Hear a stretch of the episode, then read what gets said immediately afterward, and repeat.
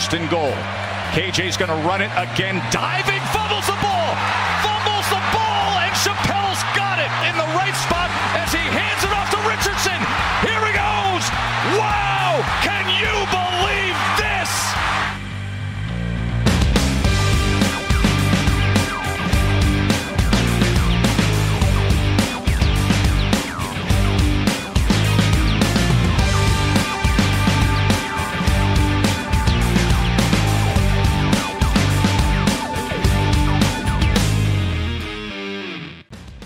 Salut à tous et bienvenue pour ce nouveau rendez-vous du podcast Ball, un 208e numéro consacré à la première des previews euh, de cette saison 2023 et une preview consacrée notamment à la conférence euh, Big Ten. Michigan peut-il faire la passe de 3 en vue des playoffs? Quel euh, coach de première année va marquer les esprits? Qui sera sur la fameuse chaise chaude du côté du Midwest Toutes ces questions qu'on va se poser dans cette émission en ma compagnie, en compagnie euh, du fondateur et rédacteur du site The Blue Pennant, Morgan Lagré. Salut Morgan. Salut Greg et bonjour tout le monde, bonjour les auditeurs. Euh, coup d'envoi, 10 previews, 10, conf 10 conférences, 10 previews. Tout à fait. C'est parti pour tout l'été.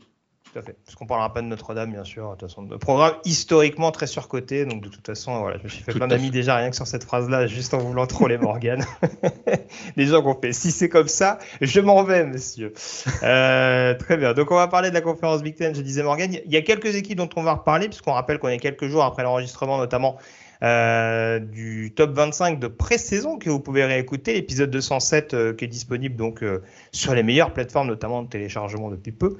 Euh, et donc, du côté de la Big Ten, on va parler forcément de programmes assez connus, assez cotés, puisqu'on a notamment trois programmes qui figuraient euh, dans le top 10. Et on va rentrer d'ailleurs tout de suite dans le vif du sujet, Morgan, puisqu'on va évoquer euh, la Big Ten Est. Pour la précision, si je ne me trompe. Alors, c'est la dernière année On a du coup cette version de la Big Ten avant justement l'arrivée des Californiens Et tout à fait. Puis écoute, d'abord c'est la dernière année avec deux divisions, d'autant et la raison pour laquelle hein, c'est la dernière année avec deux divisions, c'est comme tu l'as suggéré, à partir de l'année 2014, USC et UCLA débarquent. Oui, oui, UCLA et Rutgers vont être dans la même euh, conférence. hein. Tout est normal. Et donc, effectivement, cette année, on a 14 équipes réparties en deux divisions, toujours la Est et la Ouest. Et à partir de la, saison prochaine, ce sera une division à- de 16 avec toujours au programme 9 matchs comme cette année, puisque cette année, on a donc euh, deux divisions, mais toujours avec des matchs crossover. hein. Crossover, c'est des équipes de la Ouest contre des équipes de l'Est et inversement.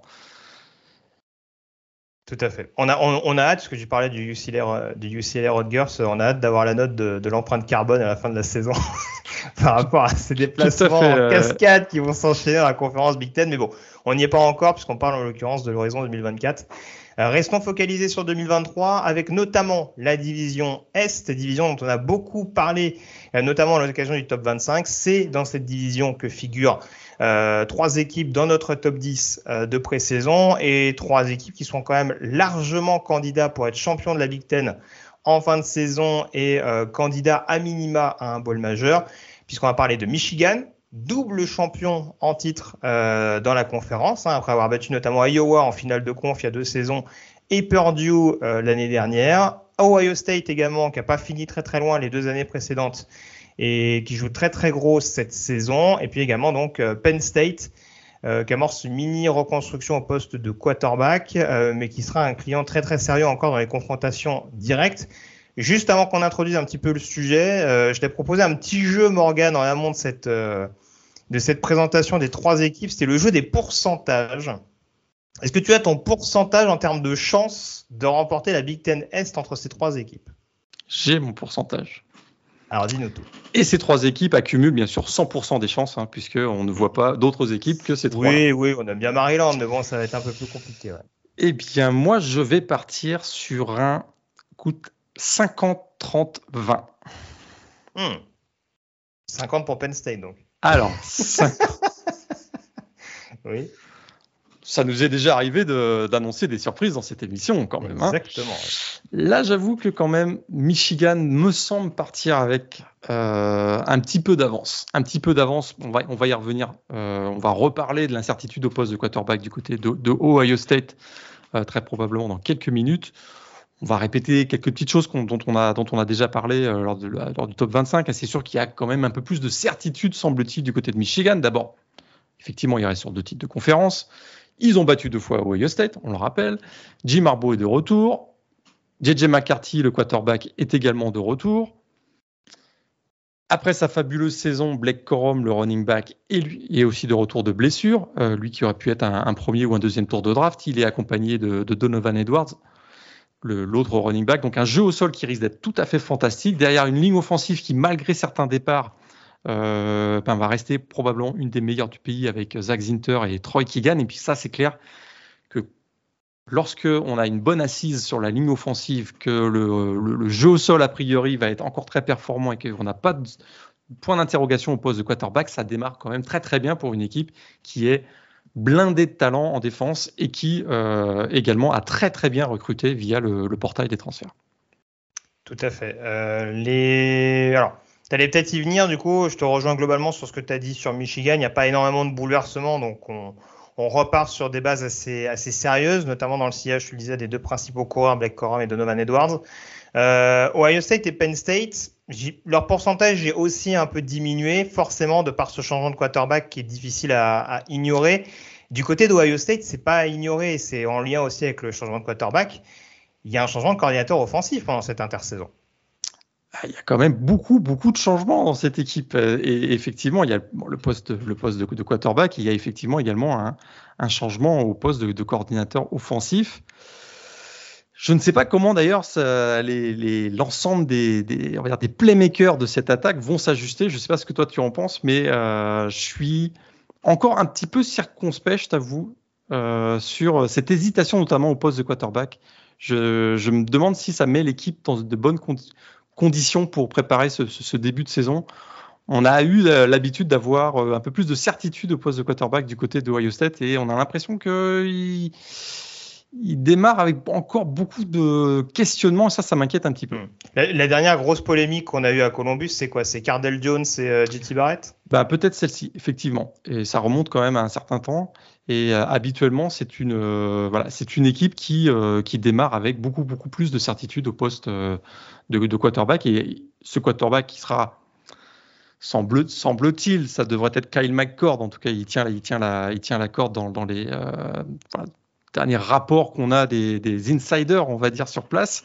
il, sera bien, il sera bien entouré, hein. que ce soit au poste de running back ou au poste de, receveur, il va être extrêmement bien entouré. Donc euh, effectivement, on peut, euh, peut s'attendre euh, à... voilà, c'est un gros point d'interrogation. Alors le nouveau coordinateur offensif, Brian Hartline, donc a quand même à sa disposition tous ses playmakers. Je, pense qu'on risque de voir quand même beaucoup, beaucoup Marvin Harrison Jr. cette année. Je ne sais pas ce que tu en penses. oui, oui, je pense aussi. Après, après c'est vrai, globalement, sur ce groupe-là, les principaux changements, je ne me rappelle plus combien ils ont de starters de retour, je crois que c'est 7 en attaque. Euh, il y a un changement de quarterback qu'on a déjà cité. Il y a quelques réajustements aussi sur la ligne offensive.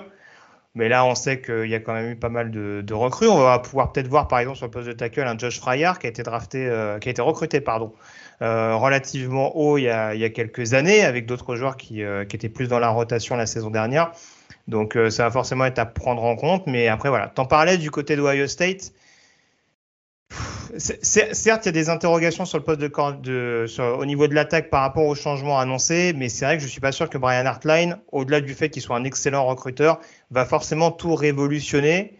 Euh, avec toute la réputation qu'a Kevin Wilson, l'ancien coordinateur, je pense que c'était surtout Ryan Day qui avait une grosse vision sur ce qui se faisait en attaque. Donc c'est pas sûr que ça bouleverse tout. T'en parlais lors du dernier podcast, c'est peut-être plus en défense. Ouais. Ou pour la première année de, euh, j'ai oublié son prénom bien sûr, à Knowles. Jim Knowles. Euh, Jim Knowles, merci. Ouais. Euh, en effet, il y a eu beaucoup de plaquages manqués. Tu l'as, tu l'as très bien souligné. Un groupe dont on savait que globalement c'était quand même en, il y avait une mini transition qui s'amorçait. Là, on est sur un groupe beaucoup plus établi. On attend beaucoup plus pour la deuxième saison de la part du coordinateur ouais. défensif, ouais. qui a déjà montré à Oklahoma State qu'il, est, qu'il était capable vraiment de mettre en place des, des escouades défensives euh, avec des barbelés, quoi. Tout à fait. Puis c'est vrai que là, on, on, a quelques doutes sur Ohio State. Ça reste une équipe du top 5. Hein. On, on s'entend. Ça reste une équipe qui peut, si, euh, si tout, tout, se met correctement en place, va lutter pour le titre national. C'est de ça dont on parle actuellement. C'est sûr qu'on a un petit point d'interrogation sur le poste de quarterback parce que Jess Stroud a été tellement influent la saison dernière, il, il a failli battre à lui tout seul Georgia en demi-finale euh, des playoffs très clairement mais autour de lui, que ce soit en attaque et en défense, il y a énormément de talents euh, issus de recrutements absolument fantastiques ces 3, 4, 5 dernières saisons. Et c'est le cas aussi en défense. Et c'est d'ailleurs ce qui nous avait déçus l'an dernier. Hein. C'est, euh, je rappelle cette statistique, hein, les 87 points encaissés euh, au total sur les deux derniers matchs de la saison, donc le match face à Michigan et la, et la, la demi-finale nationale c'est cette incapacité à créer des turnovers, c'est ce, nombre limité de big play pour des joueurs qui ont été des 4, des 5 étoiles, et c'est ce qu'on s'attend à voir cette année. Donc il est tout à fait possible que cette équipe de Ohio State redevienne l'équipe ultra intimidante en attaque et en défense, si effectivement les, points d'interrogation qu'on a actuellement ne sont plus des points d'interrogation dans, deux mois quand on va se reparler. Donc, euh, parce qu'on a toujours les euh, GT Tumolao, notamment au poste de defensive end, il y a Jack Sawyer aussi de l'autre côté. Euh, linebacker, il y a Tommy Chamberger et Steve Chambers. Il y a un, Denzel, un Denzel Burke qui est un, un, futur joueur NFL, à mon avis, au poste de cornerback. Donc il y a vraiment, vraiment du monde. Mais c'est défensivement qu'effectivement, il va falloir voir une progression. Si cette progression se concrétise et se matérialise sur le terrain, Ohio State. Là, aujourd'hui, j'ai mis 50-30 là, dans, mes, dans mes pourcentages. On pourrait reparler de, 50-50 euh, dans les, dans les, dans les bah, prochaines je sais pas si c'est mettre les pieds dans le plat, mais je suis quand même sur un 40-40 dans le sens où les points d'interrogation que tu soulignes sont légitimes et en effet, euh, Michigan en part avec un peu plus d'assurance. Mais c'est vrai que, voilà, en termes de talent, je me dis Ohio State, de par la transition qui était celle de la saison dernière, je ne sais pas comment le matérialiser, mais je me dis, voilà, je pense qu'il y, a cette mini, mini, polémique pardon, au poste de quarterback, mais il y a quand même beaucoup plus d'ingrédients rassurants, notamment en défense pour faire de, de State un, programme assez menaçant. Ce qui m'inquiète un peu pour eux, et ce qui va être à surveiller dans cette bataille à 3, euh, si on parle un peu calendrier, c'est ce déplacement à Notre-Dame en cours de saison. Parce que ça, si les trois programmes terminent à égalité en fin d'année, et qu'il faut prendre la fiche générale parce que chacun s'est battu, s'il y a des fêtes du côté de South Bend, et on sait que Notre-Dame, des fois, aime bien jouer les poils à gratter, il hein, faut demander à Clemson ces dernières saisons, euh, à chaque fois qu'ils sont passés du côté de l'Indiana, faudrait pas que ça laisse des traces quand même du côté d'Ohio State. C'est vrai, c'est vrai. Et d'ailleurs, en parlant de calendrier, hein, cette année, le The Game aura lieu à Ann Arbor, donc du côté de Michigan. Donc, Beaucoup de déplacements un peu périlleux. Il y a Wisconsin aussi. Euh, hmm. où, on en parlera tout à l'heure, ça peut devenir un endroit pas évident à aller gagner. Donc, euh, effectivement, le calendrier, notamment avec ce déplacement à Michigan, n'est pas forcément favorable pour Ohio State, mais le talent est indéniable du côté de cette équipe. Et, si tu me permets d'enchaîner sur Penn State, je te laisserai donner euh, ton avis là-dessus. Euh, en l'occurrence, oui, je te rejoins sur les 20% de chance. Je pense qu'on peut quand même être dans un scénario, on prend toujours le même exemple de cette fameuse saison, je crois que c'est 2016, euh, où oui. ils tirent un peu les marrons du feu parce que du coup, Ohio State et Michigan s'annihilent respectivement et où on a justement une égalité à 3 on peut être typiquement dans ce genre de scénario, sachant que Penn State donc, reçoit Michigan, Michigan va recevoir Ohio State et Ohio State va recevoir Penn State. C'est pas impossible en soi que ça s'annule, on va dire. Euh, maintenant, offensivement, il y a l'interrogation concernant Drew dont on avait parlé lors du précédent podcast. Il y a un groupe de receveurs qui est assez renouvelé, ce qui va quand même pas l'aider sur le papier. Et puis il va falloir voir comme la ligne offensive tient, on va dire, le coup, parce que non seulement c'est rajeuni, Hein, dans le sillage de Loufa Chanou, qui est un peu le grand fantasme sur le poste de tackle dans l'optique de la draft prochaine. Euh, mais il y a aussi beaucoup de joueurs dont il va, falloir voir s'ils tiennent une saison entière. Je pense à des JB Nelson, à des, à des London Tegwall, euh, des Drew Shelton dans une moindre mesure. Il y a beaucoup de joueurs également qu'il va vraiment falloir si sur l'ensemble d'un exercice, ils sont capables justement de tenir la distance et de pas mettre peut-être Drew Allard trop souvent sous pression, euh, même dans une attaque qui va être plus portée par le jeu au sol. Et effectivement, c'est ce que j'allais dire, et aussi bien bloqué parce que euh, les victoires et dans la Big on sait que c'est important le jeu au sol, mais particulièrement avec quand on voit le groupe de, de, de, running back des Nittany Lions cette année, ça va. Drew Allard, je pense, amène un, un supplément de dans le jeu aérien. Je pense que ça amène une petite dimension supérieure à ce qu'on pouvait avoir avec euh, Sean Clifford. Désolé Sean, mais je pense que Drew Allard apporte ça euh, par, rapport à, par rapport à lui. Mais, effectivement, ça va d'abord passer par le sol. Hein. Quand on a Nick Singleton et Keitron Allen qui ont été absolument fantastiques l'année dernière, hein. on rappelle Nick Singleton, c'est le freshman of the year dans la Big Ten l'an dernier. Ça a été vraiment une grosse révélation. Et cette équipe de Penn State semble vraiment assez équilibrée. A un petit peu comme pour Ohio State, c'est sûr qu'il y, a ce point d'interrogation au poste de quarterback, mais si ça, si ça venait à bien se passer pour Drew Allard, hein, qui s'adapte bien au rythme, au rythme de, d'un match par semaine au niveau NCA, dans des, dans, des atmosphères parfois un petit peu hostiles, c'est une équipe qui peut euh, être vraiment un peu comme le scénario 2016, être un vrai candidat au, titre dans la, dans la conférence. Euh, on l'avait dit dans, le, dans la présentation du top 25, cette équipe de Penn State est, candidate au titre euh, dans la Big Ten aussi grâce à la défense, parce qu'effectivement, il y a eu des playmakers en, attaque qui se sont révélés, notamment au, poste de running back. Mais alors, quel boulot de Manny Diaz, le coordinateur défensif, hein, qui, euh, dès sa première saison, a fait de cette défense une, une défense du top 15 avec euh, l'émergence de joueurs qui vont être vraiment des gros contributeurs et des vrais leaders, comme euh, les deux linebackers, on en avait parlé déjà, donc Curtis, Jacobs et Abdul Carter.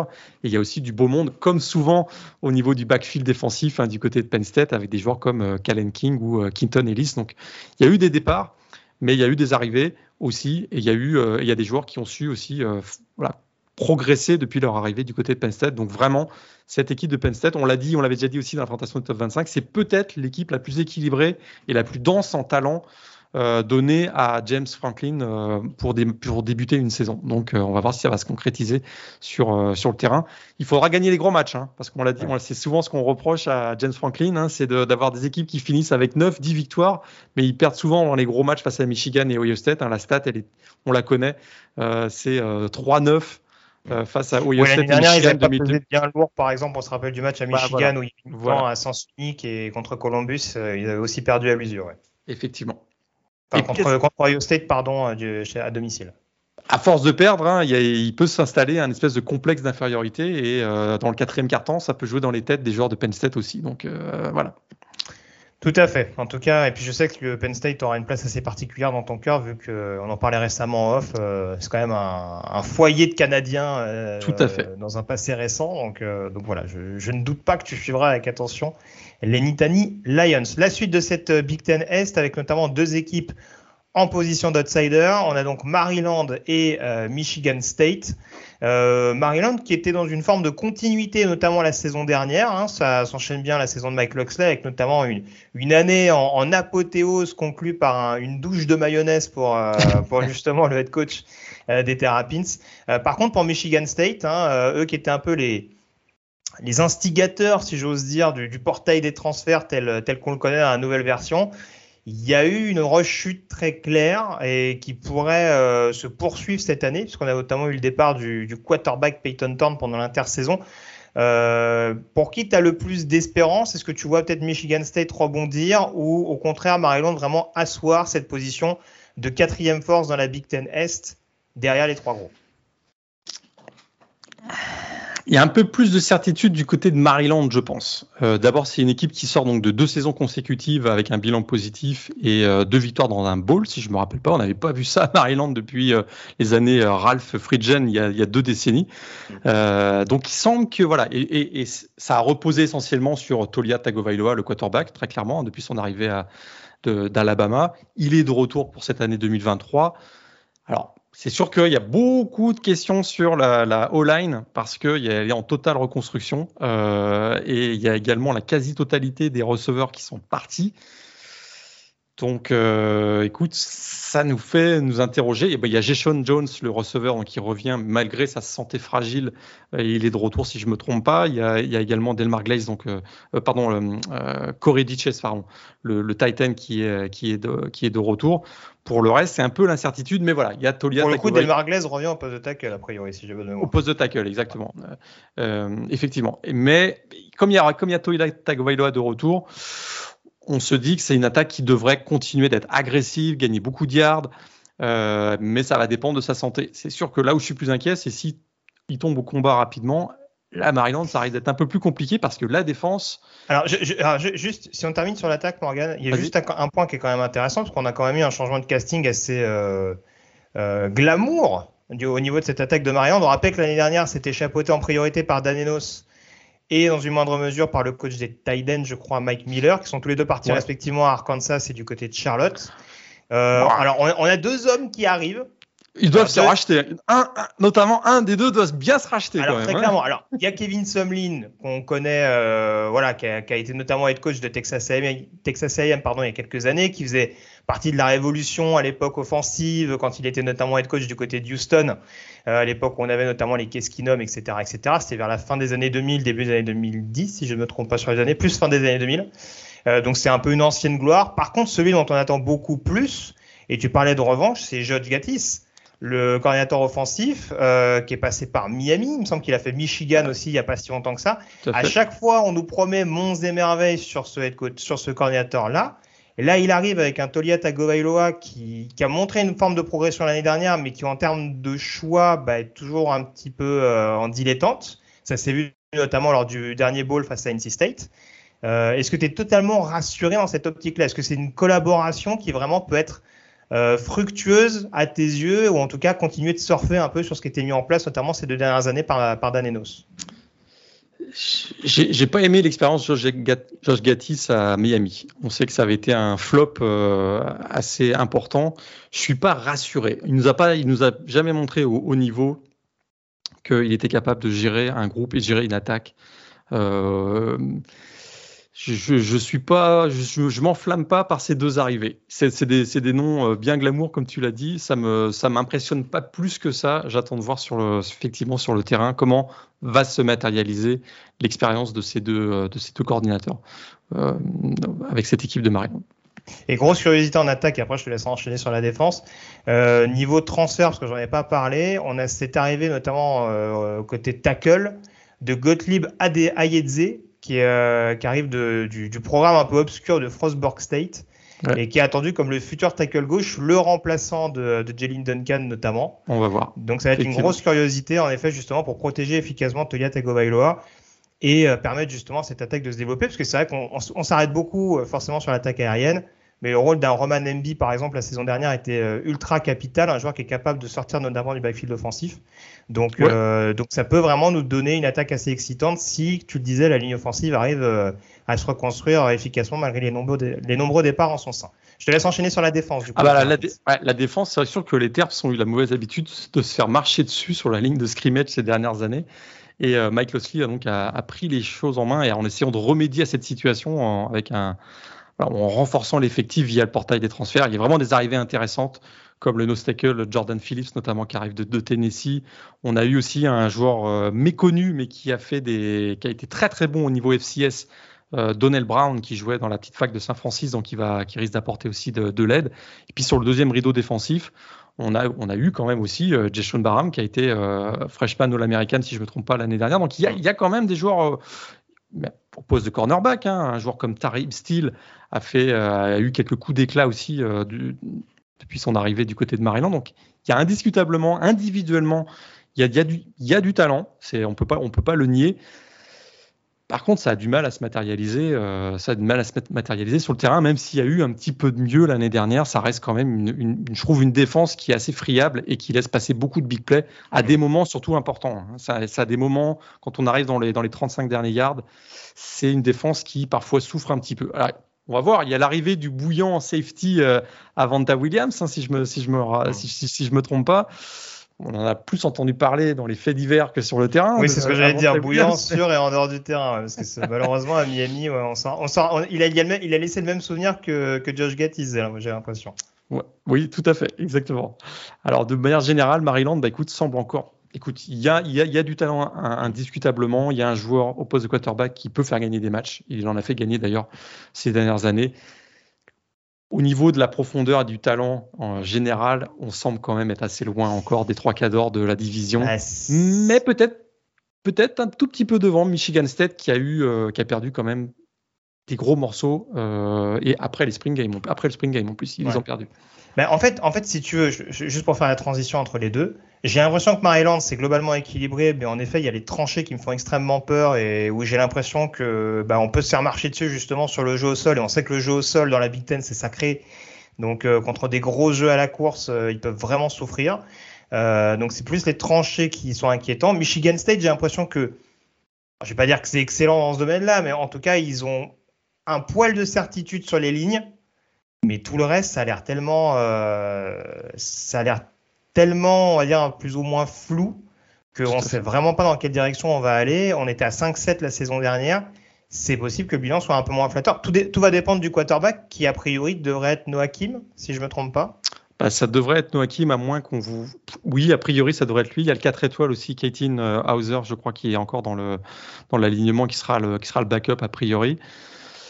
Mais effectivement, le départ de Keanu Coleman à Florida State a fait très mal. Euh, alors oui, il y a encore un groupe de running back qui, qui, euh, qui voilà, qui est euh, vraiment estampillé, on va dire, Big Ten avec Jalen Berger, Nathan Carter et qui arrive de, de, Connecticut et Jaren Mangam qui arrive de South Florida. Donc là, il y a de la profondeur au poste de running back, mais après, il y a aussi une certaine stabilité sur la O-line. Ça, ça peut être aussi qui n'a pas, pas, toujours été très constante l'année dernière, hmm. mais voilà, c'est toujours un bon signe d'avoir un, voilà, une ligne qui revient au complet avec des joueurs qui ont progressé ensemble. Ça, ça peut être intéressant pour, euh, pour Mel Tucker, donc le, le, head coach des Spartans.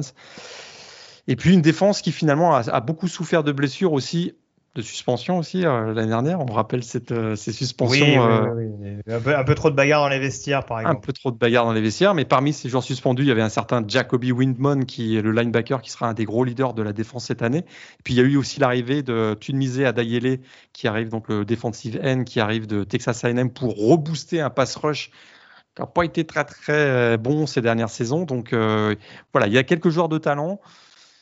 Il y a eu tellement de gros départs en attaque qu'on se dit euh, ça risque d'être compliqué pour Michigan State euh, cette saison. Et avec un calendrier qui en plus est extrêmement difficile, puisque euh, je ne sais pas si tu as vu, mais ils affrontent Washington assez tôt dans la saison. Et puis dans les matchs crossover, hein, les fameux matchs face, à, face aux équipes de la division Ouest, bah, ils tapent Wisconsin et Minnesota, qui seront a priori deux équipes qui vont se batailler, qui vont lutter pour, pour le titre de division. Donc pas évident pour Michigan State et des gros points d'interrogation suite au départ donc, de Peyton Horn, le quarterback, en direction de Auburn après le Spring Game en plus. Hein, donc, euh. Tout à fait. Euh, on termine avec les deux dernières équipes de la Big Ten Est, celles pour qui on n'a pas trop d'espérance. Alors, Rutgers, on va voir si ça va continuer de se développer euh, pour la troisième année, si je ne me trompe pas, de Greg Schiano depuis son retour du côté du New Jersey. je vais mettre les pieds dans le plat tout de suite, mais l'autre équipe, c'est Indiana. Moi, personnellement, j'avais mis Tom Allen sur la chaise chaude. Bah, moi aussi. Euh, parce que très honnêtement, euh, non seulement les Ushers depuis le, la belle saison, notamment c'était il y a trois ans, je crois. Ouais, c'est ça, 2020, euh, la, fameuse émergence notamment de, Michael Penix du côté de, du côté d'Indiana. Le soufflet est très clairement retombé. Et là, si on regarde en termes de titulaires de retour, il y a eu un gros renouvellement, notamment en défense. Un seul starter de retour, avec Aaron Casey sur le poste de linebacker. Donc on, va faire confiance au transfert, là aussi de nouveau.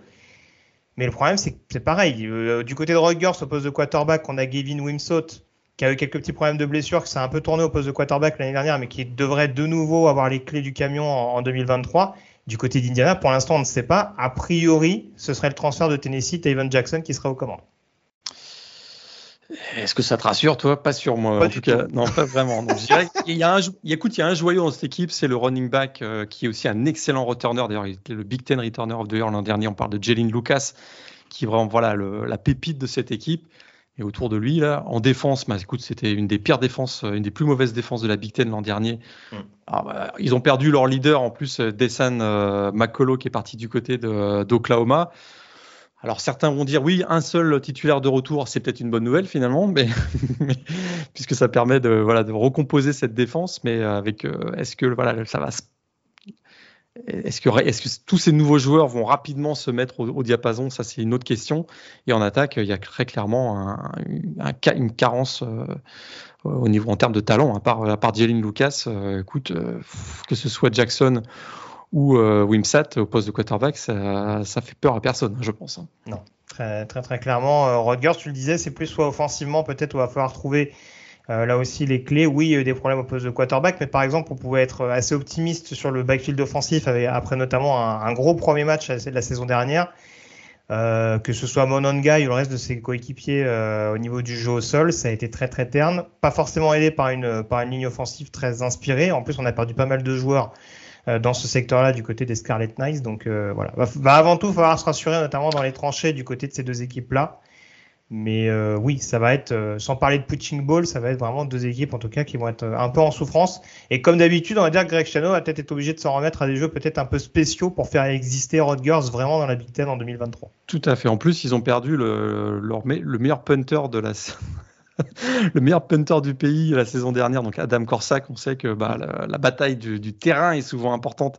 La bataille de la position du terrain est importante dans la Big Ten. Hein. Ça les a pas mal aidés l'an dernier. Il sera donc il est plus il, a quitté le, programme. La seule peut-être bonne nouvelle et ce qui est un peu intrigant, c'est le retour du coordinateur offensif Kirk Siaroka, qui, euh, je ne sais pas si tu t'en souviens, mais était déjà aux côtés de Greg Schiano à la fin des années 2000, hein, de 2008 à 2010.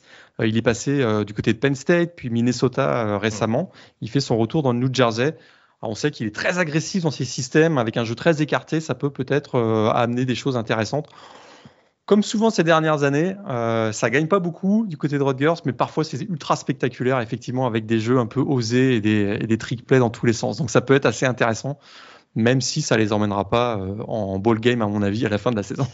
Bah, 4-8 l'année dernière pour les deux équipes, oui, ça va euh, va falloir cravacher très clairement pour aller chercher au moins 6 victoires cette saison, que ce soit pour les, pour Ushers ou pour les, pour les Scarlet Knights. Donc, donc ce sera à surveiller en tout cas dans l'ombre des, euh, des, mastodontes dans cette Big Ten Est. On passe à la division Ouest à présent. Euh, Morgan, on va commencer dès à présent par les coachs de première année parce qu'il y a eu pas mal de renouvellements au cours de cette intersaison. Euh, que je ne me trompe pas. Alors, il y a un cas particulier qu'on va évoquer euh, un petit peu plus tard, hein, de par l'actualité récente. par contre, on a des changements de head coach, notamment du côté de Purdue, qui était champion de division en titre, hein, faut-il le rappeler, la saison dernière. Euh, on a des changements également euh, d'entraîneur en chef du côté de Wisconsin et de Nebraska avec pas mal de noms euh, connus. Alors Wisconsin, on en a parlé rapidement dans le top 25 de pré-saison parce qu'on a l'arrivée de Luke Fickle, ancien head coach de Cincinnati qui arrive notamment pour, pour révolutionner l'attaque. Euh, Nebraska, on a Matt Rule, ancien head coach des Carolina Panthers notamment, euh, qui reprend du service euh, au foot, en foot universitaire, donc du côté de la, de la, Big Ten. Et puis Purdue également, qui a vu partir Jeff Brown dans son programme de cœur à Louisville et qui l'a remplacé par l'ancien coordinateur défensif d'Illinois, Ryan Walters. Est-ce que il y a une embauche? Alors, tu as parlé, ça n'empêche pas de, de, de, le rappeler, mais tu as parlé de Luke Fickle et notamment de ce qui s'apprête à mettre en place du côté de Madison. Est-ce que c'est des embauches qui globalement te rassurent? Est-ce que tu penches plus vers l'optimisme ou vers une pointe de scepticisme pour certaines de ces embauches? Beaucoup de scepticisme. pour cette année 2023. Oui. À long, à, long dont on parle de toute façon. Voilà, à, long terme, je pense que ce sont de, euh, particulièrement pour Matroul et euh, Luc Fickel, je pense que ce sont d'excellentes embauches à moyen terme, on va dire. Sur le court terme, je suis un petit peu plus circonspect et sceptique euh, parce que le, le challenge qu'ils ont euh, à faire face, auquel ils ont à faire face et le, les, ambitions qu'ils ont passe par une reconstruction complète de la culture de chacun des deux programmes et euh, ça va prendre du temps. Je, sais que Matt Rule, dans, assez rapidement dans sa conférence de presse, lorsqu'il est arrivé du côté de Nebraska, a dit euh, on veut gagner et être compétitif dès cette année 2023. Euh, il, y a quand même eu un, voilà, il y a eu des changements drastiques qui ont été faits euh, dans le coaching staff. Hein, l'arrivée de Marcus Satterfield, donc qui arrive de South Carolina, au poste de coordinateur défensif. on a Tony White qui arrive de Syracuse. Il y a des gros changements dans le style de jeu, avec, comme on l'avait dit un petit peu pour Wisconsin, et ce sera le même propos pour Nebraska, avec des joueurs qui n'ont pas forcément été recrutés pour ces, euh, pour ces, pour ces styles de jeu. Alors, parce que là, on risque de passer dans vraiment Marcus Satterfield, hein, il a annoncé la couleur, ça va être du ball control offense hein, pour cette première saison. Donc des schémas avec euh, plusieurs euh, tight ends, double, double running back si c'est nécessaire. On veut être intimidant sur la ligne, un, tempo ralenti. Hein. Il, a, il a annoncé la couleur en disant je veux du huddle up. Donc huddle up, c'est on veut avoir prendre le temps de bien synchroniser, de communiquer avec des huddles. Donc ce sera pas de la huddle offense. Euh, un petit peu euh, l'inverse de ce que voulait faire Scott Frost euh, à un moment donné du côté de Nebraska. Donc on va voir. Puis il y a tellement de changements. Il est vrai qu'il y a l'arrivée d'un Jeff Sims qui a, qui a été très très bon pendant au printemps, le quarterback qui est en provenance de Georgia Tech. Mais, mais ça fait beaucoup beaucoup de changements. Il y a un peu de stabilité sur la O-line, mais encore une fois, le système de jeu va tellement changer que je ne sais pas si c'est un avantage d'avoir. Oui, il faut voir si c'est les pions, c'est les pions intéressants. Après, je me permets d'être mauvaise langue, mais Jeff Sims et ball control, c'est pas des oxymores? Parce que euh, allez, je me lance dans ça une joue phrase... à trois ça joue à trois running backs, c'est ça que tu veux dire je, Non mais je, je, je, me lance peut-être dans une phrase qu'on va me ressortir dans quelques mois, mais Jeff Sims c'est un peu un, un Adrian Martinez du riche quoi. C'est-à-dire que en soi le talent est indéniable, mais je j'ai pas l'impression que alors il est un peu fragile, c'est déjà une première chose. Oui. Donc euh, peut-être qu'on va peut-être plus voir Chuba Purdy cette année que, euh, effectivement. que Jeff Sims en l'occurrence. Euh, mais c'est vrai qu'au-delà de ça, oui, la protection du ballon n'a pas toujours été son fort. Après, euh, c'est le cas de ses quarterbacks peut-être un peu, un peu feu follet et qu'on peut-être un petit peu de qui, qui vont peut-être avoir tendance à fatiguer un peu, à pas assurer forcément la sécurité du ballon. Euh, après, franchement, oui, ça peut être un jeu au sol assez tonitruant parce que euh, voilà, je trouve que le backfield offensif est assez intéressant. On a vu un Anthony Grant l'année dernière assez prometteur. Et c'est sûr qu'en ce sens, après, euh, voilà, je rejoins, je rejoins tes réserves, tes bémols, notamment sur, sur, euh, sur l'adaptation de la ligne offensive. Mais si ça prend forme, euh, une attaque au sol emmenée par, par Matroul et, et Satterfield, je pense que ça peut quand même avoir de la gueule malgré tout. Tout à fait, c'est vrai, tout à fait. En défense, par contre, là, ils, sont, euh, ils vont aussi faire une transition assez. Alors, on sait que ça a été contre la course l'année dernière, ça a été catastrophique hein, du, côté de, du côté de Nebraska. Là, ils vont arriver avec un système 3-3-5 qu'on voit finalement très très peu dans la, dans la Big Ten. On le voit beaucoup plus au sud des États-Unis que dans la Big Ten. Hein, L'objectif, c'est justement de surprendre euh, l'adversaire avec des, des, concepts et des schémas qui, dont, on, voilà, dont ils n'ont pas l'habitude d'affronter. Il n'y a pas de playmaker. Je trouve qu'il manque de playmaker. Il y a des joueurs. Ah, le, pass, plus... le, le, pass rush, ça va être une expérience. Ah, le pass rush, ça risque d'être une sacrée expérience. C'est, écoute, il y a eu quelques, il y a eu un recrutement qui a été vraiment intéressant cette année, mais ça va pas se matérialiser dès cette saison euh, a priori. Il y a des joueurs un peu rugueux, robustes, combatifs, mais il manque de. Je trouve que voilà, il n'y a, a, a, pas de leader charismatique dans cette dans cette défense où il y a un duo de linebacker intéressant avec Luke Reimer et Nick Henrich. Il y a MJ Sherman qui arrive de, de, Georgia, si je me trompe pas. Il y a un peu de stabilité dans le backfield défensif avec les, les quatre titulaires de, de, retour au poste de cornerback et de safety, mais n'y a rien qui m'excite vraiment dans cette défense. Donc je suis, je suis, un petit peu inquiet. On risque d'avoir des, des, des, voilà, des, des, matchs de Nebraska euh, un peu euh, des années 90, quoi. Si on, si on caricature.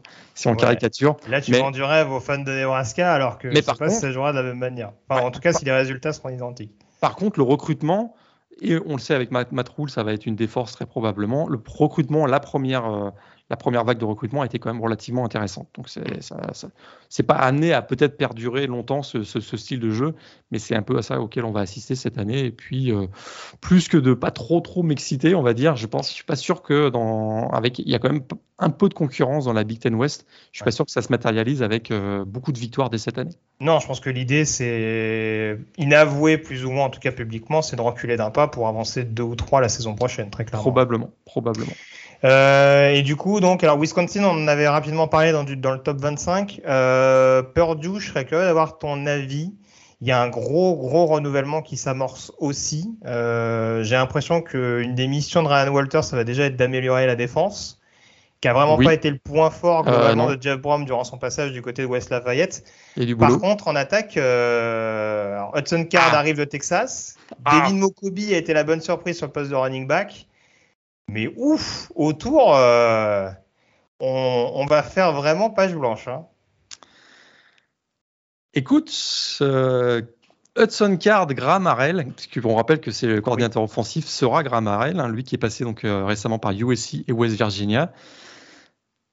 Qui dit Graham Harrell dit Air Red Offense. Qui dit Air Red Offense dit on va bien se marrer tous les week-ends avec Purdue. Et je crois qu'ils ont mis quand même la main sur un joueur intéressant avec Hudson Card, donc un ancien, euh, une ancienne recrue 4 étoiles de Texas qui a été barré donc, euh, on le sait, par Nick Ewers, donc du côté de, enfin Queen Ewers, pardon, du côté de, des Longhorns. Ça peut être vraiment, ça peut faire des étincelles. Euh, c'est sûr.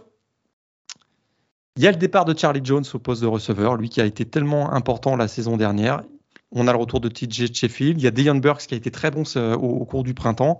Il y a le retour au poste de Titan d'un joueur euh, qu'on a oublié, mais Garrett Miller qui avait fait une super saison, qui avait été impressionnant en tout cas euh, en 2021, qui est de retour après sa blessure en 2022. Donc ça peut être vraiment intéressant. Et au poste de running back, effectivement, il y a Devin Mokobi euh, qui pourrait. Qui, pourrait bien devenir le premier running back de Purdue à faire plus de milliards de sol depuis une quinzaine d'années. Donc, il peut y avoir des choses intéressantes. Il y a du boulot en défense par contre. c'est déjà pareil, la ligne défensive, ça a, été, quasiment pillé de toutes parts. On a Jack Sullivan qui est parti à USC notamment. Il y, a, Jeffrey qui a Jeffrey Mba qui oui, arrive. voilà, qui arrive quand même. Oui. Ça, ça peut être intéressant. Il, cherchait probablement du temps de jeu euh, en, quittant Auburn. Il me semble que euh, c'est une bonne destination pour avoir oui, là, du temps de jeu du côté de Purdue. En plus, euh, voilà. A priori. Avec Ryan Walters aux commandes, je pense qu'en plus, ça devrait, ça devrait permettre, en effet, comme je disais, de mettre un peu l'accent sur la défense. Mais oui, en tout cas, il y a. Il y, aura une concurrence un peu moins féroce sur le papier, même si voilà, après la concurrence, il y, en a dans tous les programmes mais ce sera a priori, euh, voilà, ce sera peut-être moins bouché que ce qu'on a pu voir notamment du côté d'Auburn ces derniers mois. La, vraie mauvaise nouvelle du côté de, du côté de Purdue, et c'est quand on regarde le calendrier. Hmm. Ohio State et Michigan en match crossover. C'est pas bon pour être champion de la Big Ten West, a priori ça peut, ça peut compliquer un petit peu la tâche. On rappelle que l'année dernière, ils sont champions de division euh, par rapport à la fiche intra-conférence, puisque le bilan global est de 8 victoires pour 6 euh, défaites. Enfin, après, ça comprend les finales de conférence et les bowls, mais euh, du coup, ça devait être 8 4. Ils finissent 8-4 avec 5-4 en match intra-conférence. Et effectivement, euh, ils avaient démarré le mois de, novembre à la troisième place, si je me rappelle bien. Et ils ont fini par être champions de la, de la, Il y a une victoire notamment à Illinois qui est, extrêmement capitale pour leur permettre de, pour leur permettre de s'imposer. Donc, euh, donc voilà. Oui, oui, je te rejoins. Je pense que le chantier est assez vaste en défense. Heureusement, le head coach a une mentalité défensive, mais c'est vrai que ça va peut-être nécessiter au moins une année d'adaptation entre, entre l'attaque qui doit changer de visage notamment et de philosophie de jeu et la défense où il y a, où il y a pas mal de pertes notamment dans les tranchées. Ça va peut-être nécessiter plus de temps qu'ailleurs. Que, qu'ailleurs. Mais j'insiste, attaque qui peut être qui est séduisante sur le papier. Euh, si ça fonctionne bien, Graham Harrell, Hudson Card, ça peut vraiment être le fun. Ça va être du Rodgers plus plus. C'est-à-dire que voilà, ça, ça peut peut-être un peu tâtonner pour la première année, mais en tout cas, il y aura du spectacle quoi qu'il arrive du Rodgers qui peut gagner un petit peu. Oui, du Rodgers qui peut gagner, bien sûr. Euh, est-ce que tu veux dire un mot sur Wisconsin avant qu'on parle du quatrième changement d'être coach à présent?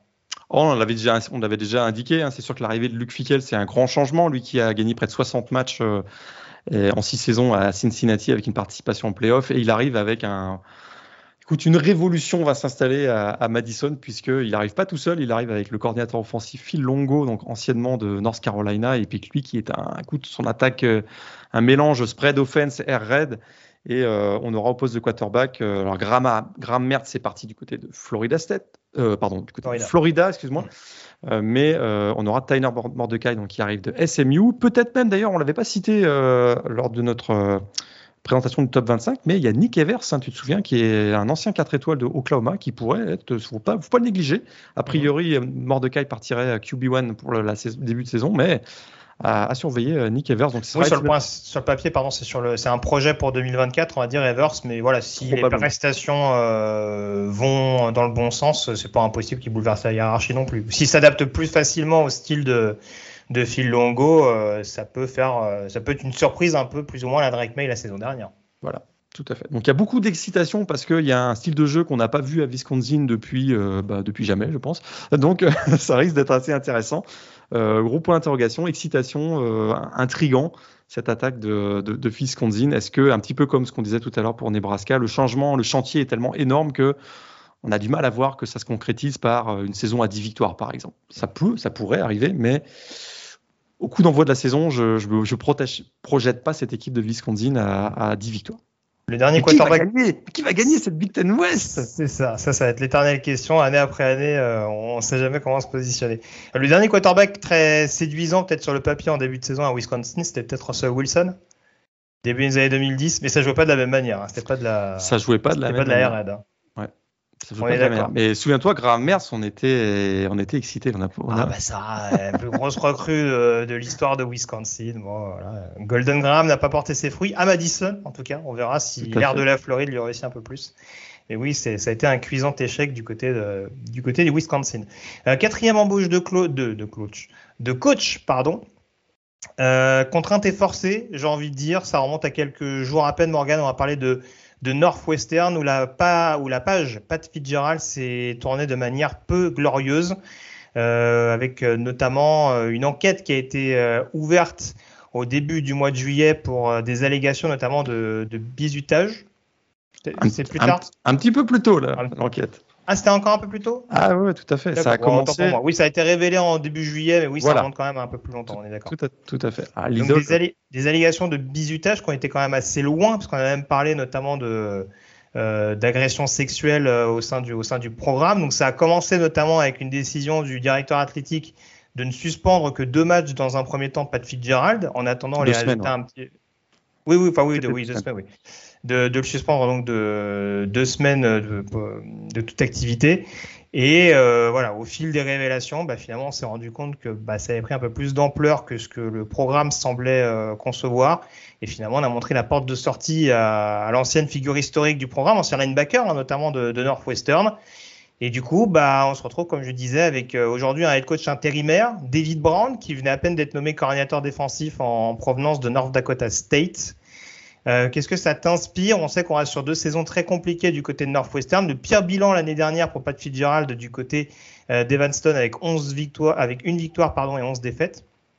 Est-ce qu'on s'apprête à traverser une longue, euh, est-ce qu'on s'apprête à une longue, à vivre, je vais y arriver, une longue traversée du désert du côté des Whitecats Oh que oui.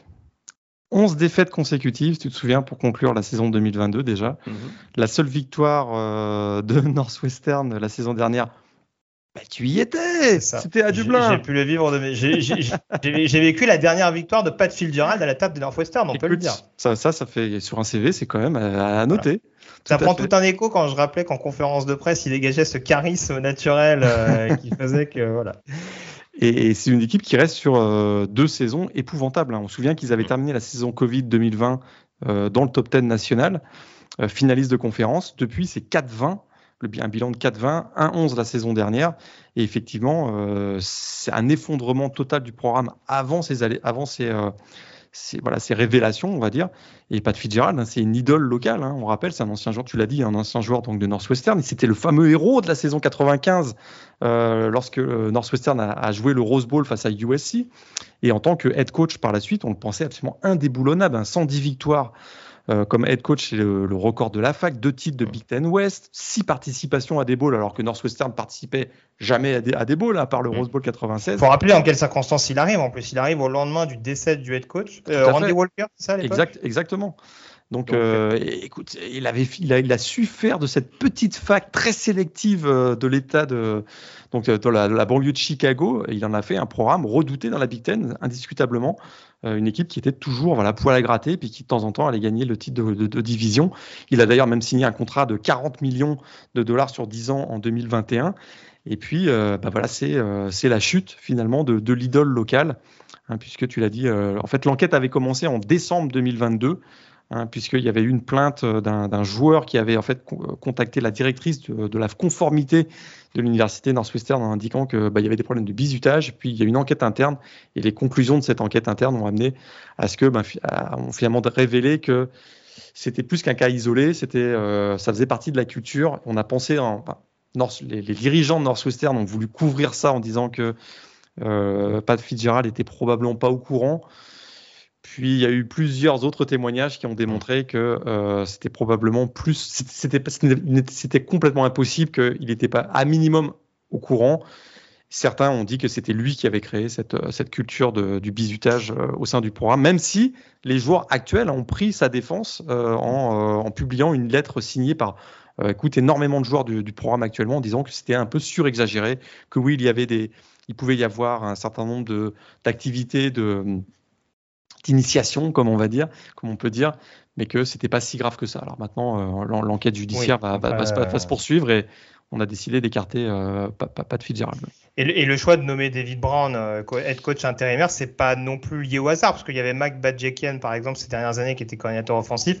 On a vraiment fait le choix assumé du côté de la direction athlétique de nommer un head coach qui venait d'arriver. Exactement. Et qui était justement, voilà, qui pouvait, entre guillemets, montrer pas de blanche par rapport au fait qu'il n'était aucunement impliqué dans, dans les allégations qui ont été mises en lumière euh, récemment du côté d'Evanston. Et bon courage à lui parce que c'est l'ancien coordinateur défensif de North Dakota State. Il vient, il vient tout juste d'arriver. Il connaît pas trop le programme, il connaît pas les joueurs.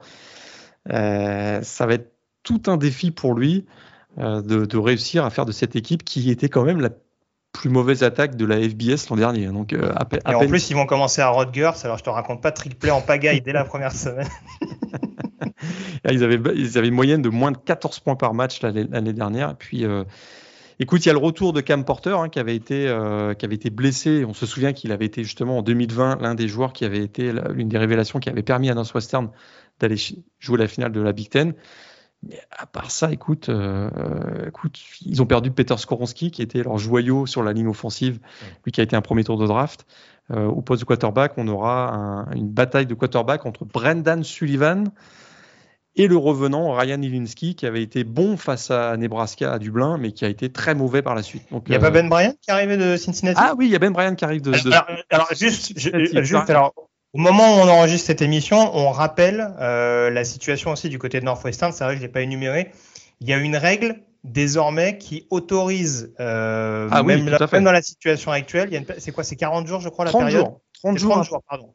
Euh, les joueurs, justement, ont la possibilité de s'inscrire hors période de portail des transferts, ils ont la possibilité de s'inscrire sur le portail au lendemain d'un changement inopiné de, head coach. Donc voilà, là, ça peut rentrer dans ce cas de figure-là. Donc à l'heure actuelle, Ben Bryan, qui est arrivé de Cincinnati, qui a eu du stats assez honorable d'ailleurs l'année dernière du côté, du côté des Bearcats, euh, pourrait éventuellement bouleverser un peu la hiérarchie qui en effet était disputée l'année dernière entre Elinski et, Sullivan. Mais voilà, c'est vrai qu'on a aussi là, là du mal à s'avancer du côté de Northwestern parce que du jour au lendemain, on peut très bien avoir les quelques joueurs, les quelques athlètes un peu émérites de ce programme qui peuvent très bien dire bon bah de toute façon il n'y a plus grand chose à espérer, donc autant les voir ailleurs. Donc ça rajoute un petit peu au, flou global. Et ça va tellement mal que euh, ça va au-delà de l'aspect sportif. Hein, euh, quel avenir pour les rénovations du stade Kyle Field, dont les coûts avaient été estimés à 800 millions de dollars, et certains en interne commencent à dire que sans Pat Fitzgerald, et encore une fois l'icône, hein, c'était une sorte de Bobby, voilà, de, de Joe Paterno. Euh, du, de, de... Faire attention aux comparaisons.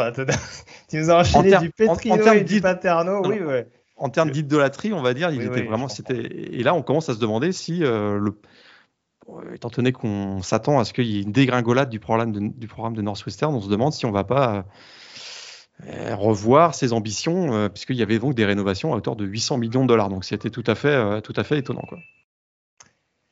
Tout à fait. Euh, on peut terminer du coup cette partie Big Ten West avec trois programmes dont on n'a pas parlé. Alors, il y en a un qu'on a évoqué dans le top 25 de pré-saison, euh, en l'occurrence les Iowa Hawkeyes. Deux autres programmes qui pourraient éventuellement euh, de nouveau se disputer le titre de division, c'est Illinois et Minnesota. On a pas mal de pertes assez importantes, notamment sur les postes euh, de quarterback et de running back en ce qui concerne Illinois et Minnesota. Je ne sais pas si tu veux rappeler des choses sur Iowa, parce qu'on a quand même bien compris ton, ton, scepticisme global. On connaît les forces et les faiblesses.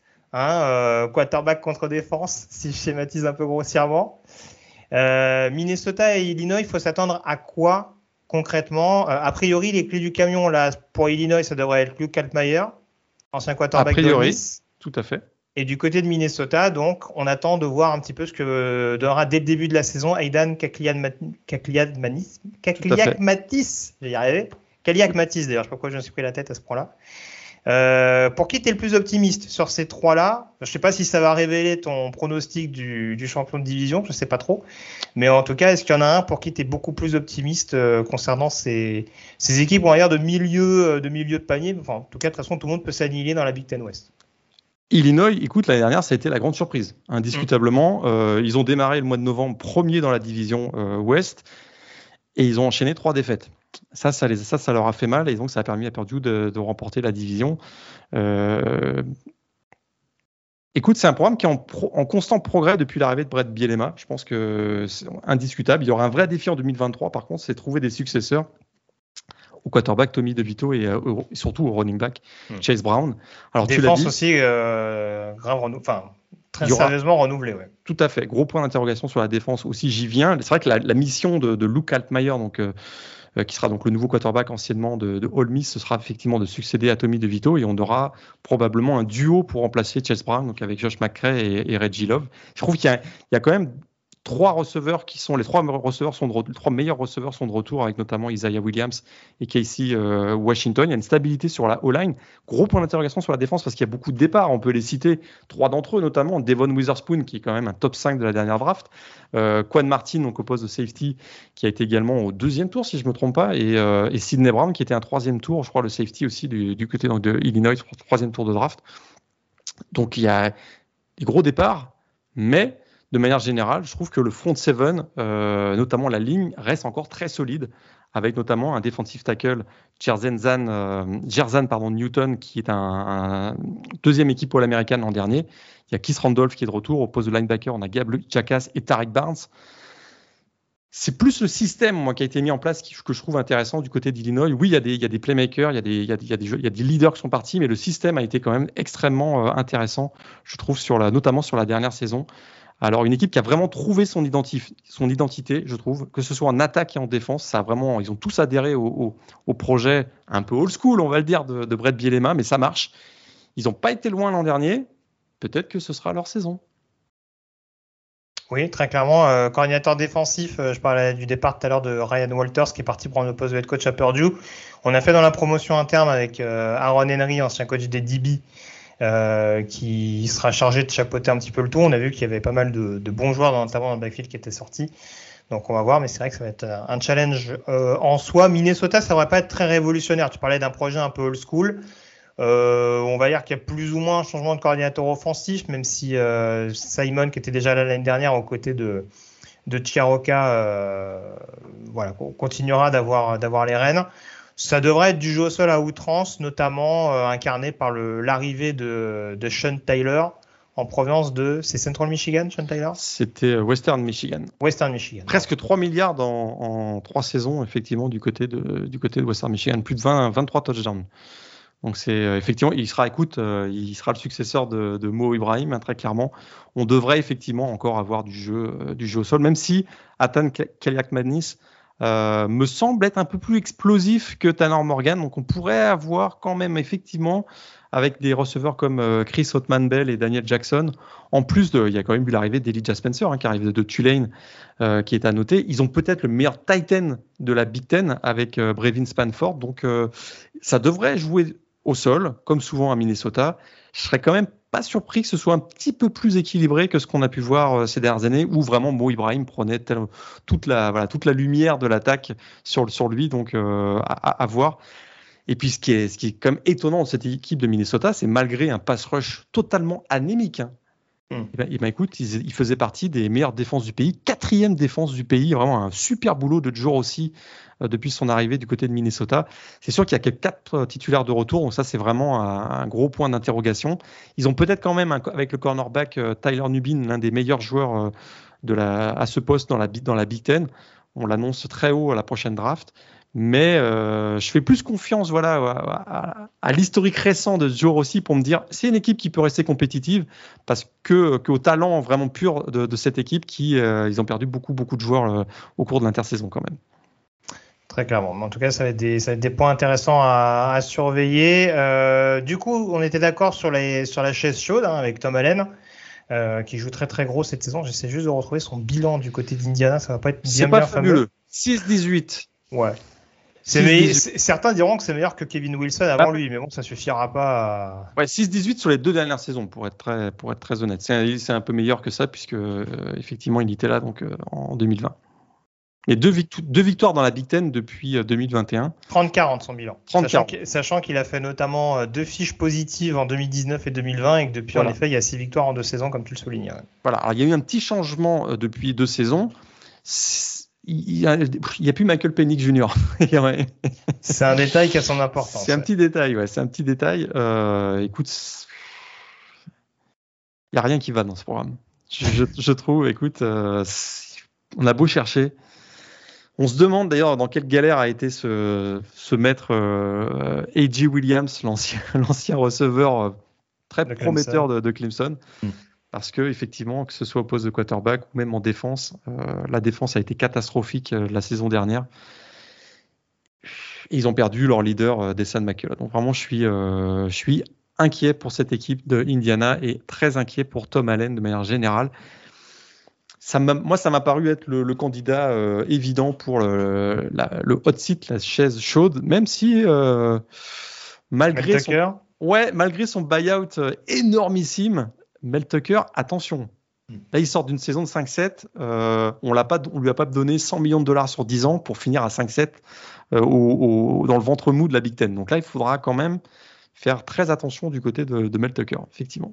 Tout à fait. On en vient au pronostic. Morgan. Yes. Ton représentant dans la Big Ten Est Michigan. J'y suis allé avec Michigan également. Franchement, j'ai beaucoup hésité à mettre Penn State. Hein. Ah ouais, t'en Beaucoup, beaucoup hésité. Franchement, euh, Drew Allard, je sais pas quoi en penser, mais je vois pas, enfin, je le vois pas faire. J'ai toujours peur de gagner les quarterbacks en disant ça, mais euh, je me dis, je me dis que ça peut le faire. Ça peut, il peut être au diapason, ça peut être un game manager plus plus, sachant que de toute façon, ça va dynamiter au sol. Euh, mais bon, on va rester sur des certitudes et, euh, et sur Michigan en l'occurrence à l'est. À l'ouest? Illinois. Oh, d'accord. Illinois, je suis, je, Brad Bielema, j'ai beaucoup aimé ce qu'il a fait. Euh, c'est sûr qu'il y a des gros départs. Chase Brown, c'est un énorme départ, une énorme perte. Il y a aussi en défense, on l'a dit avec Witherspoon notamment. Mais j'aime ce qu'on a vu. J'aime ce qu'on a vu de Illinois. J'aime le, voilà, la combativité de cette équipe. J'aime le, l'esprit de corps, on va dire, qu'on a vu euh, de l'ensemble des joueurs, euh, notamment la saison dernière. Je pense qu'ils ont appris de ce. Écoute, ça, a choqué, on va dire franchement, ça a choqué au mois de novembre. À mon avis, c'est un groupe qui quand même a vécu ça. Ça peut, ça peut, ça peut. Euh, ils peuvent se servir de cet échec pour effectivement devenir. Et puis il y a tellement, il y a tellement d'incertitudes autour, avec des, que ce soit des nouveaux coachs, des nouveaux quarterbacks, des nouveaux styles de jeu c'est que j'ai l'impression que c'est la bonne année, la fenêtre est là pour Illinois et aller jouer euh, la finale de la Big Ten. Et on sait que cette année, hein, le champion de la Big Ten sera pas au Rose Bowl automatiquement, puisque le Rose Bowl c'est une demi-finale nationale cette année. Donc euh, Très bien. Mais écoute, moi de mon côté, euh, j'ai beaucoup hésité à mettre Wisconsin pour le côté très séduisant, mais comme on l'a dit, ça peut éventuellement coincer sur certains matchs, même si je pense que l'adaptation va être plus sur les matchs qui ne seront pas forcément des, des rencontres intra-conférences. Donc peut-être qu'ils seront chauds au moment où il faut l'être. Euh, j'y suis quand même allé avec Minnesota. pour les raisons que tu as évoquées, euh, oui, il y a beaucoup de changements au niveau de la défense notamment, mais je trouve qu'il y a un groupe qui est assez homogène. Euh, il, y a, certains playmakers qui se dégagent sur des positions clés. Donc je me dis que les Golden Gophers peuvent éventuellement jouer un peu la, la surprise, entre guillemets, c'est quoi? C'est 2019, la dernière grosse année qu'ils avaient fait, notamment avec Anton Winfield Jr. Et oui, c'était 2019 de mémoire, oui. Donc, euh, donc pourquoi pas euh, renouveler euh, cette grosse performance locale et retrouver du coup Michigan en finale de conférence. Ton Michigan-Illinois, du coup, qui a tes faveurs? Michigan. Il faut quand même rappeler que la Big Ten West a perdu les neuf dernières finales de, ouais, de conférence. préciser, oui. c'est vrai que c'est voilà. Il n'y a pas que il y a pas que dans la Big Ten Est qu'Ohio State, Penn State et Michigan terrorisent tout le monde. Non. Ça marche aussi en finale de conf. Euh, bah écoute, Michigan, Minnesota, je vais y aller avec euh, Michigan. Euh, Michigan, on l'a pas dit, hein, mais alors on, on l'espère qu'il aura peut-être un peu de temps de jeu. Ça va être quand même un petit peu compliqué vu la grosse concurrence qu'il y aura. Mais on rappelle qu'il y a le Français Emeric Kumba hein, qui a été recruté pendant l'intersaison. Euh, on recrute très très suivi, euh, notamment euh, outre-Atlantique. Donc, donc voilà, encore une fois, il y aura pas mal de joueurs. On sait qu'il y a, il y a des Jalen Harrell, des Derrick Moore, des Josiah Stewart. Ça va être très très bouché, notamment sur la ligne défensive. Euh, ce sera peut-être pas dès cette année objectif pour Emric Kumba, mais en tout cas, voilà, on, espère en tout cas qu'il aura, qu'il aura voix au chapitre sur pas mal de rencontres, pas mal de snaps du côté d'Ann Arbor. On a fait le tour sur cette Big Ten, Morgan. Je te remercie d'avoir été en ma compagnie et on se retrouve dans quelques jours à peine euh, pour faire une petite page Group of Five. Il y aura pas mal de choses à dire avec notamment la conférence AAC. Euh, beaucoup de changements d'équipe hein, dû au réalignement euh, récent, beaucoup de changements de head coach, donc voilà, pas mal d'éléments à mettre en lumière. Donc restez bien connectés sur les antennes du podcast Ball. D'ici là, voilà, profitez bien. N'hésitez pas à aller réécouter le top 25 de pré-saison si c'est pas déjà fait. Et puis à très vite donc pour une nouvelle émission. Salut à tous, ciao. Salut à tous.